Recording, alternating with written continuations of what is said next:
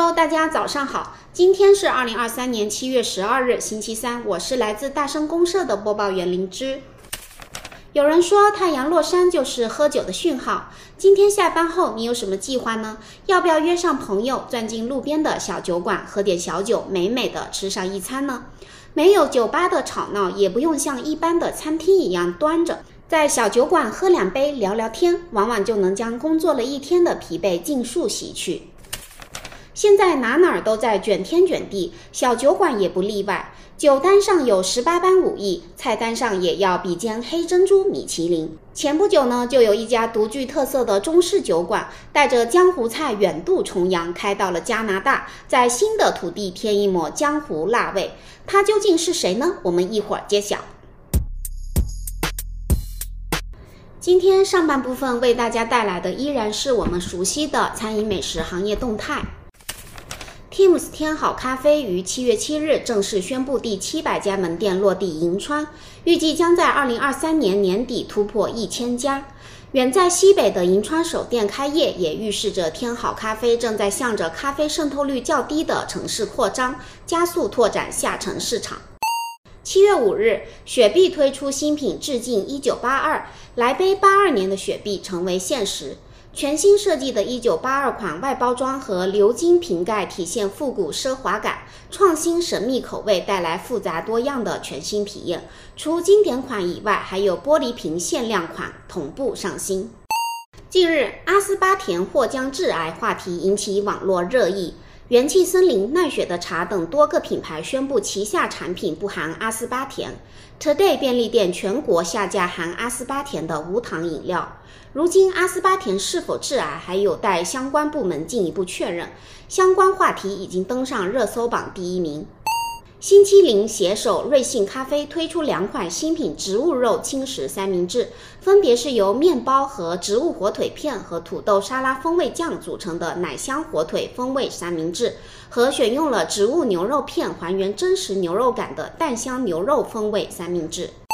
那么努力与川娃子推出联名新品辣子鸡丁，选用优质的白羽鸡，经由二十多种香料先卤后炸，内含辣子鸡丁、脆椒段和糯米麻花，形成地道的川香风味，既可以当零食，也可以当菜，麻辣又香脆。好了，那么我们先来聊一聊小酒馆的赛道。由各种各样的地方菜和独特餐品，加上花样繁多的特调酒品，共同构成的线下空间，被称之为小酒馆。近些年，微醺经济兴起，消费者注重轻松、精致、强社交性的消费体验，小酒馆由此成为餐饮业冉冉升起的一颗新星。据艾媒数据显示，二零二一年中国酒馆行业市场为一千两百八十点四亿元。夜间经济的迅速发展，居民社交及娱乐需求得到释放，二零二三年将达一千四百八十七点八亿元。那么，小酒馆的消费主力又是谁呢？据艾媒数据显示，小酒馆的消费者构成有百分之十四点五是单身，百分之十点九是恋爱中，百分之十二点八的消费者已婚未育，百分之六十一点八消费者已婚有孩子。此外，超六成的中国小酒馆消费者至少每月会消费一次，百分之五十二消费者在小酒馆消费一到两个小时。百分之三十六点五的消费者在小酒馆消费二到三小时，而在消费者动机上，超过百分之六十的消费者表示是为了放松心情、缓解压力。小酒馆不仅仅是一个消费场所，更是释放情绪的港湾，是年轻人一种新的社交方式。从主打娱乐、音乐、夜生活的胡桃里，到以平价吸引年轻消费者的海伦斯。小酒馆品类不断受到人们的关注，也吸引了越来越多的大牌餐企入局。比如在二零二零年底，快餐品牌老乡鸡就推出了自己的首家酒馆，还有做饺子的喜家德、火锅品牌凑凑、巴奴、海底捞都曾尝试主营品类加酒的模式，更不乏像奈雪的茶、江小白、星巴克这样的跨界选手来分食蛋糕。虽然大大小小的入局者不少。但小酒馆这门生意却一直不温不火。随着连锁规模化带来的菜品品质把控问题，以及酒馆标准化与年轻人的个性追求相背离，如胡桃里、海伦斯等头部酒馆品牌近年来也都遇到了发展的瓶颈。当然，小酒馆的发展第一步是在于找准适合自身的形态。品牌创立者对酒和餐的不同程度的侧重，也催生了小酒馆的不同形态。在此，我们一起通过几个品牌来进一步了解哪些品牌重酒，哪些品牌更重餐饮。以酒为主、以餐为配的品牌，除了像海伦斯、胡桃里等更像酒吧的品牌外，成立于二零一四年的二马酒馆，采用中式国潮风格设计，在独特的川西风格之上融入了现代元素，创新研制了专属于品牌的新式酒品豆酒。此外，成立于二零一九年的瑞士酒馆，定位 G 世代连锁酒馆，主张全直营非加盟。店内不仅提供用餐区和酒类产品，而且还额外划分设置了游戏区域。网红酒馆跳海成立于二零一九年，品牌没有自酿产品，而是以买手店的身份立足于小酒馆行业，主打精酿啤酒。从社群起家，深度开展社群运营，吸引顾客，并在全国开出了十二家的直营店。虽然酒类产品的利润空间高，但相比餐饮业态，酒馆的受众面始终太窄，消费频次也相对较低。因此，越来越多的以餐加酒的小酒馆形态映入人们眼帘。例如，成立于二零一八年的唐风酒馆咬金，就是以创意菜结合各式酒产品，在上海一度赢得了一大波的粉丝。以餐为主的小酒馆形态拓宽了消费场景，一定程度上兼顾了用餐与喝酒的需求，可以覆盖更广的消费人群。但重餐的小酒馆模式对菜品口味也提出了更高的要求。今天我们要和大家聊的酒馆品牌，在这一方面做的就相当出色，它便是掀起半步颠小酒馆。这个品牌成立于二零一八年，次年九月登陆上海，开出第一家店。当前全国门店已经接近三百家，今年五月海外首店也正式在加拿大多伦多开业。这个川味满满的江湖小酒馆身上究竟有哪些闪光点？